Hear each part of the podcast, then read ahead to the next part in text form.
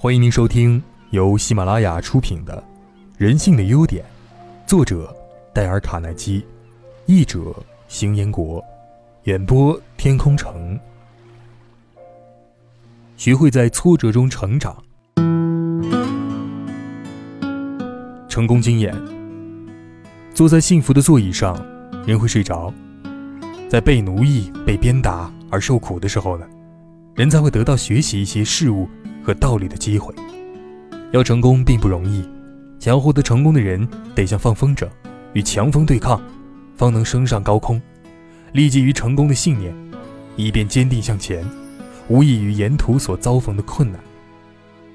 确定你的信念能支撑你迈向成功的旅程当中，忍受一切艰难险阻。当你确知自己在做什么，当你有个明确的目标和实施计划，那么你或许。得与周遭的狂风搏斗，却不至于有被吹垮的顾虑。风势越强，你会飞得越高的。超越自然的奇迹，总在对厄运的征服中出现。塞涅卡曾说：“伟人啊，就像是神那样无惧的普通人。”这是一句诗一样美的妙语。古代诗人在他们的神话中描述到：当赫克里斯去解救普罗米修斯的时候。他是坐在一个瓦盆里漂洋过海的。这个故事呢，其实正是对于人生的象征。因为每一个人也都是驾驭着血肉之躯的轻舟，横渡波涛翻滚的生活之海。幸运中需要的美德是节制，而厄运所需要的美德是坚韧。后者比前者更为难能。圣经的旧约启示人们幸福，而新约则启示人们通过苦难。去争取幸福。一切幸运都并非没有烦恼的，而一切厄运，也都绝非没有希望。最美的刺绣，是以明丽的花朵映衬于暗淡的背景，而绝不是以暗淡的花朵映衬于明丽的背景。在这种图像当中去汲取启示吧。人的美德犹如名贵的香料，在烈火焚烧中散发出最浓郁的芳香。正如恶劣的品质。可以在幸运中暴露一样，最美好的品质，也正在厄运中被凸显出来。你如果是贫穷的，那你是幸运的，因为神是属于你们的。为自己的错而悲伤的人有福了，因为他们必定会得到安慰的。这是圣经里的话，前句的意思啊，当然不用细说了。只有贫穷的人，才了解神是照顾他们的；只有经过悲伤的人。才会成长。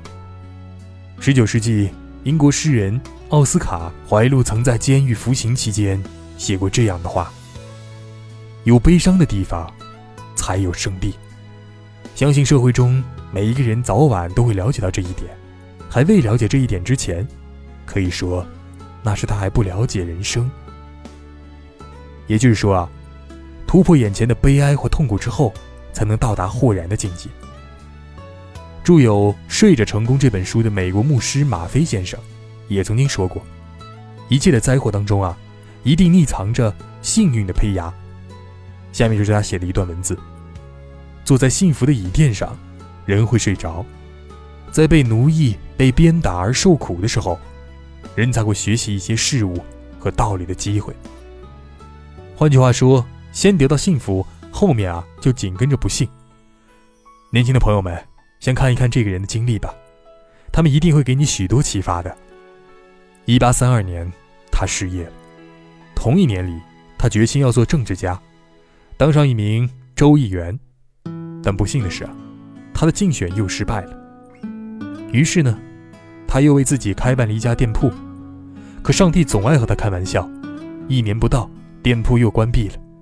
他不得不在长达十七年的时间里，为偿还债务而到处的奔波。吃尽苦头，他又一次决定参加竞选州议员。这一次，他成功了。但不幸的是，并没有离他远去。第二年，在离他结婚仅有几个月的时间，他的未婚妻却不幸因病去世，他也悲伤的卧床不起。次年呢，他因此得了神经衰弱症。两年之后，他又参加州议会的选举，然而他又失败了。五年之后。他又参加美国国议员的选举，仍然是失败。第二年，也就是1846年，他最终当上了国会议员。可在争取连任时，他却又一次落选。世上失败的事儿几乎让他全撞上了：店铺倒闭，情人去世，竞选败北。他会怎么样呢？会不会放弃奋斗呢？现实生活中啊，他没有认输。1854年，他竞选参议员失败；1858年，再一次竞选参议员，仍然是失败。他尝试了十一次，可只成功两次，但他一直没有放弃自己的追求，一直在做自己生活的主宰。1860年，他终于获得成功，当选为美国总统。这个人就是林肯，美国历史上最伟大的总统之一。要是生命中每一项我们所求的事物，都要花极少的努力就可以得到预期的结果，我们将什么也学不到，而生命。也将索然无味。做什么事都成功，人将会变得傲慢自大；失败，才能使人谦虚。当自己面对失败，要理性的劝慰自己，这是绝佳的学习机会啊！诚然不易，但这的确是难得的经验。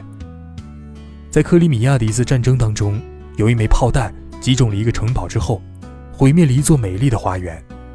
可是那个炮弹落下的深坑里，禁不住的流出泉水来。后来这儿竟成了一个永久不息的著名喷泉。同样，不幸与苦难也会将我们的心灵扎破的，而在那扎破的缝隙里，也会时刻流出奋斗前进的泉水来。对于一个人来说，假使你年轻时便知道怎样对付打击，那么以后再碰到打击时呢，便能处置的更为适当些了。苦难失败往往会激发人的潜力。唤醒沉睡的雄狮，引上走上成功的道路。有勇气的人，会把逆境变为顺境，如同河蚌将恼怒的泥沙变成珍珠一样。一个真正的勇敢的人，因为环境所迫，反而越加勇敢，不站立，不惧寻，昂首挺胸，意志坚定。他敢于对付任何的困难，轻视任何的厄运，嘲笑任何的障碍。因为贫穷困苦不足以伤他毫发，反而增强了他的意志、品格、力量和决心，这使他成为一个卓越的人。对于这样的人呢，命运绝无法阻挡他的前程的。